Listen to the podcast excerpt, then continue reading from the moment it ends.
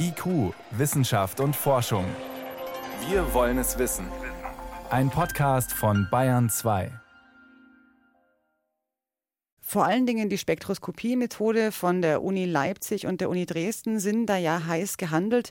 Da ist ein großer Fortschritt passiert und zwar bisher musste man das Ei aufschneiden, um reinzugucken, ob es sich um ein männliches oder ein weibliches Küken handelt. Inzwischen kann man durch die Kalkschale schauen und damit hat sich schon deutlich was getan.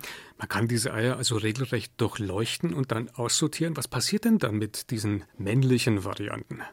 Die werden zu Tierfutter verarbeitet, weil man sie nicht komplett wegwerfen möchte, aber man kann sie in Tierfutter wiederverwerten. Hm. Wie zuverlässig, wie, wie schnell ist dieses Verfahren denn nun? Also die Zuverlässigkeit und die Schnelligkeit ist auf jeden Fall noch nicht marktreif. Der größte amerikanische Eierproduzent hat angekündigt, er möchte es gern 2020 haben, aber das ist sehr mutig, so eine Prognose zu wagen, dass es bis dahin wirklich für eine Großbrüterei tauglich sein wird. Und diese Großbrütereien, die haben ja wahrscheinlich auch entsprechend hohe Anforderungen. Was genau müsste denn so eine automatische Eiersortiermaschine eigentlich leisten, um sich wirklich zu bewähren? Im Prinzip ist es so, dass ja jedes Jahr in Deutschland allein 45 Millionen neue Legehennen gebraucht werden. Das heißt, 50-50, 90 Millionen Eier müssten durchleuchtet werden. Da ist man noch lange nicht dran. Man wäre froh, wenn man 20 Millionen im Jahr schaffen würde dann dürften keine Schäden entstehen, weil wenn das Ei angestochen wird, ist natürlich die Wahrscheinlichkeit groß, dass der Embryo in irgendeiner Art und Weise in seiner Entwicklung behindert wird.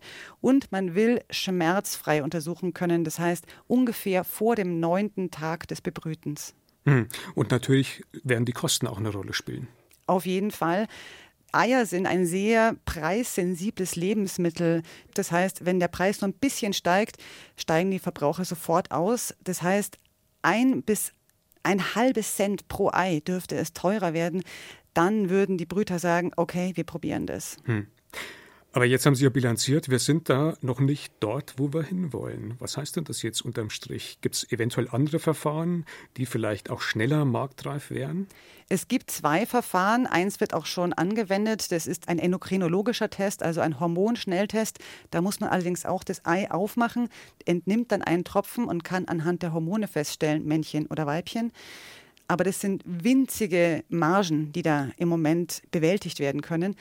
Das andere Verfahren wird von der TU München oder besser gesagt von einem Unternehmen, was von der TU München ausgegründet wurde, gerade pilotiert, projektiert. Äh, da entsteht gerade der Prototyp, dass man mit einem MRT, also einem Magnetresonanztomographen, das kennt man vom Knie oder mhm. vom Schädel. Also ein bildgebendes Verfahren. Richtig, dass man da in das Ei reinschaut, ebenfalls zerstörungsfrei und die sagen, also Prototyp 2020 rum, Marktreife drei bis fünf Jahre. Und MRT klingt auch ziemlich teuer.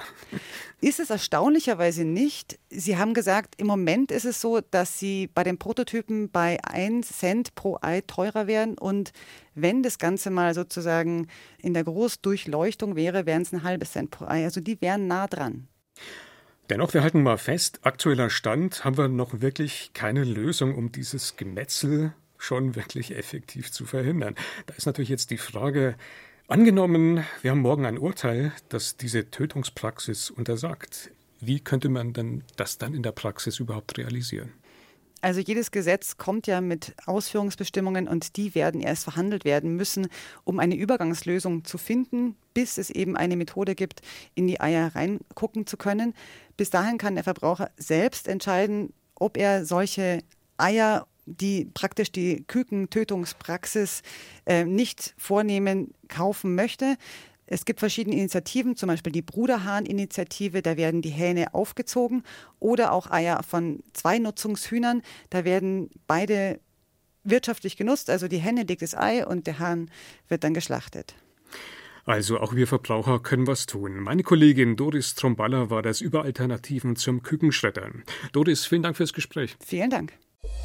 Wenn Ihnen dieser Podcast gefallen hat, dann gefällt Ihnen vielleicht auch IQ, das Magazin. Aktuelles aus der Wissenschaft. IQ, das Magazin, hören Sie auf bayern2.de slash podcast und überall, wo es Podcasts gibt.